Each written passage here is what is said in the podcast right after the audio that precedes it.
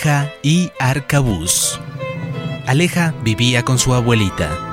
Muchas de las cosas que había comprendido en la vida se las debía a ella y solo a ella. Cuando era aún una bebé, Aleja fue encargada por sus padres para ser cuidada por su abuela, mientras ellos iban de viaje.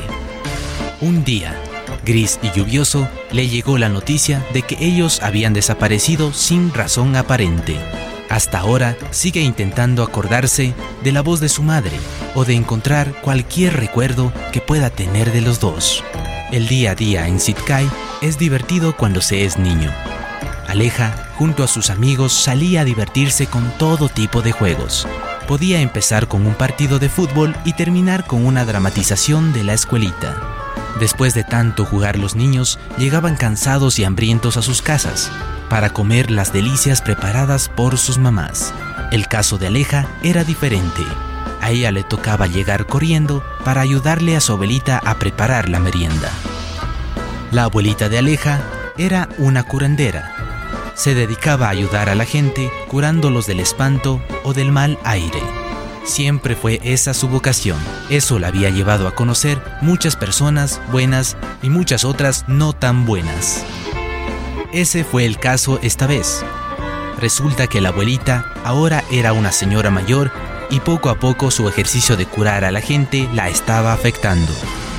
Esa noche, por ejemplo, no pudo levantarse de la cama ni para ir a comer. Ella sabía que seguramente la última persona a la que había ayudado estaba infectada con un mal muy grave y después de curarla absorbió toda esa mala energía. La abuelita tenía una piel muy blanca, pero ahora parecía que esa energía estaba chupándole la sangre, pues lucía una piel oscura y su voz empezó a volverse más baja. Llamó a Aleja mientras reposaba en la cama. Le dio unas indicaciones. Eran ingredientes que necesitaba conseguir para poder fabricar un antídoto. Verás, mijita, este mal es un poco grave. Necesito de tu ayuda debes ir con el arcabuz para que te ayude a encontrar lo que necesitamos. Apunta en algún lado. Un huevo de gallina criolla, pero solo la yema. Un poco de agua marina, flor de Cristo, pero sin tallo. Ruda del jardín, sauco del monte, agua congelada de rosa, un poquito de polio molido, junto a una garra de gato, eucalipto y un rabo de conejo rojo, dijo la abuelita casi moribunda sobre la cama. Pero abuelita, ¿de dónde quiere que consiga el agua de mar y el conejo rojo? ¿Y todas esas cosas? Eso parece imposible de encontrar, y mucho más aquí, dijo Aleja mientras anotaba los ingredientes a toda velocidad. El agua de mar puede tener doña Rosita Coronel, y Arcabuz sabe dónde cazar los conejos y encontrar la mayoría de los ingredientes. Tú solo debes decirle lo que necesitas a la oreja y él te llevará, dijo la abuelita de Aleja mientras sujetaba la mano a su nieta.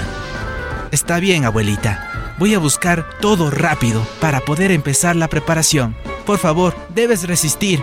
Voy a llamar a la vecina Clotilde para que te cuide mientras me voy a buscar las cosas. Apenas salió de la casa, Aleja pegó un alarido. ¡Arcabuz! gritó con todos sus pulmones. Por detrás de la casa llegó Arcabuz, con sus grandes orejas y ese porte de todo un sabueso. Mi abuelita nos necesita, Arcabuz. Llévame donde pueda encontrar una flor de Cristo, le dijo Aleja, inclinándose hacia la oreja del perro. Arcabuz apenas escuchó las palabras flor y Cristo, empezó a correr por el monte con dirección a la quebrada. Cuando llegó donde estaba ubicada la flor, Arcabuz se puso tieso y en posición de flecha señalaba lo que le habían encargado. Poco después llegaba Aleja, muy cansada para seguirle el paso al perro. Arcabuz no dejaba de seguir en posición de flecha hasta que Aleja le dé su recompensa.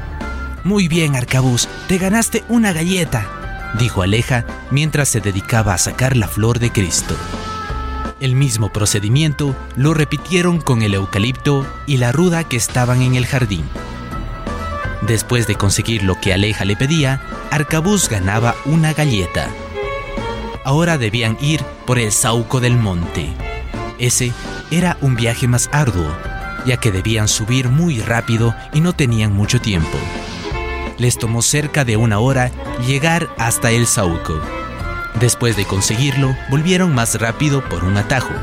El agua congelada de Rosa y la yema de huevo estaban en la casa de su abuela. Por suerte, había sobrado un poco desde su último uso, así que decidió dejar eso para el final. Ahora fueron donde el párroco para pedirle un poco de poleo.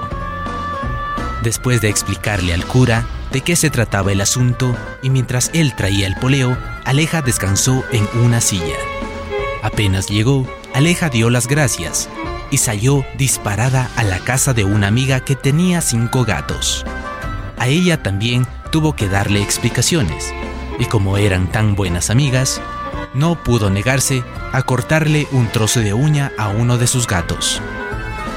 Para eso también decidieron usar el olfato de arcabuz, porque los gatos, al ver un perro tan grande, fueron corriendo a esconderse. Un rabo de gato se asomaba debajo de la cama.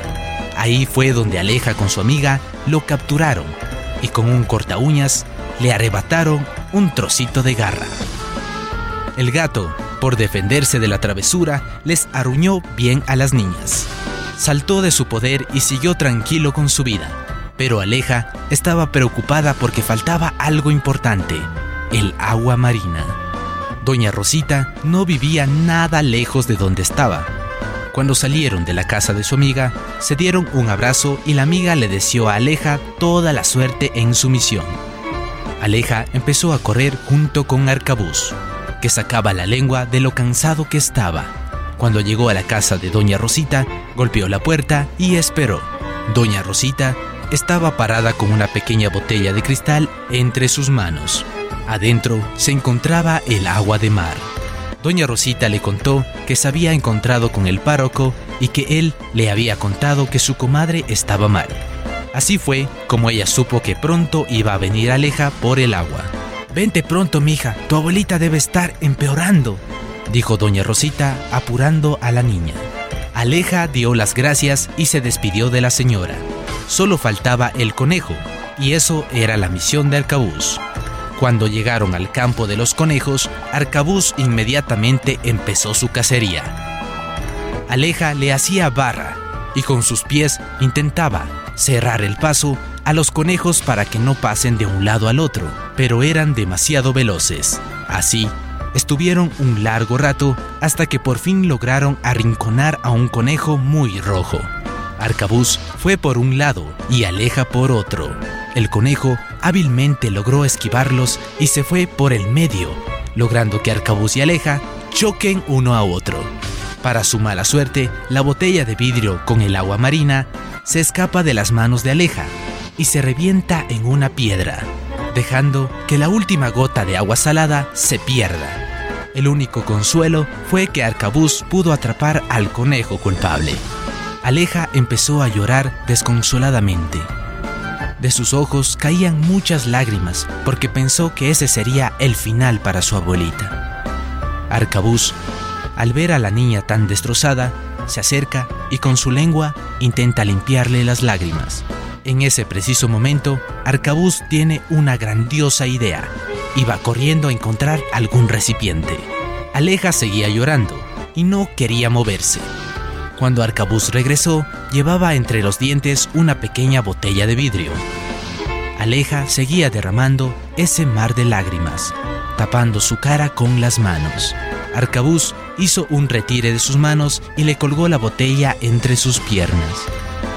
Después, Aleja comprendió que Arcabuz era un pero genio.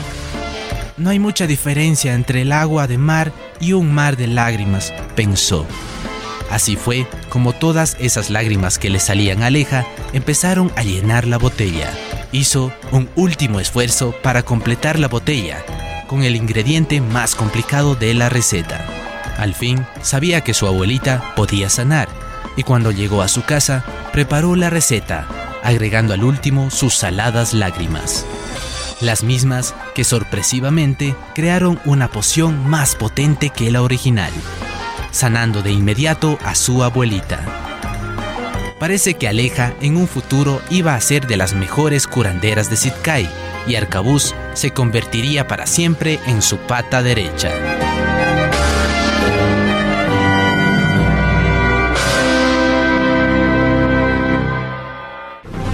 En las narraciones de Memorias Parroquiales Rurales, Santiago Paute, Ilenia Pérgola, Carolina Mora, Lucio Ochoa, con la producción de Radio UDA y la Universidad de la SUAY.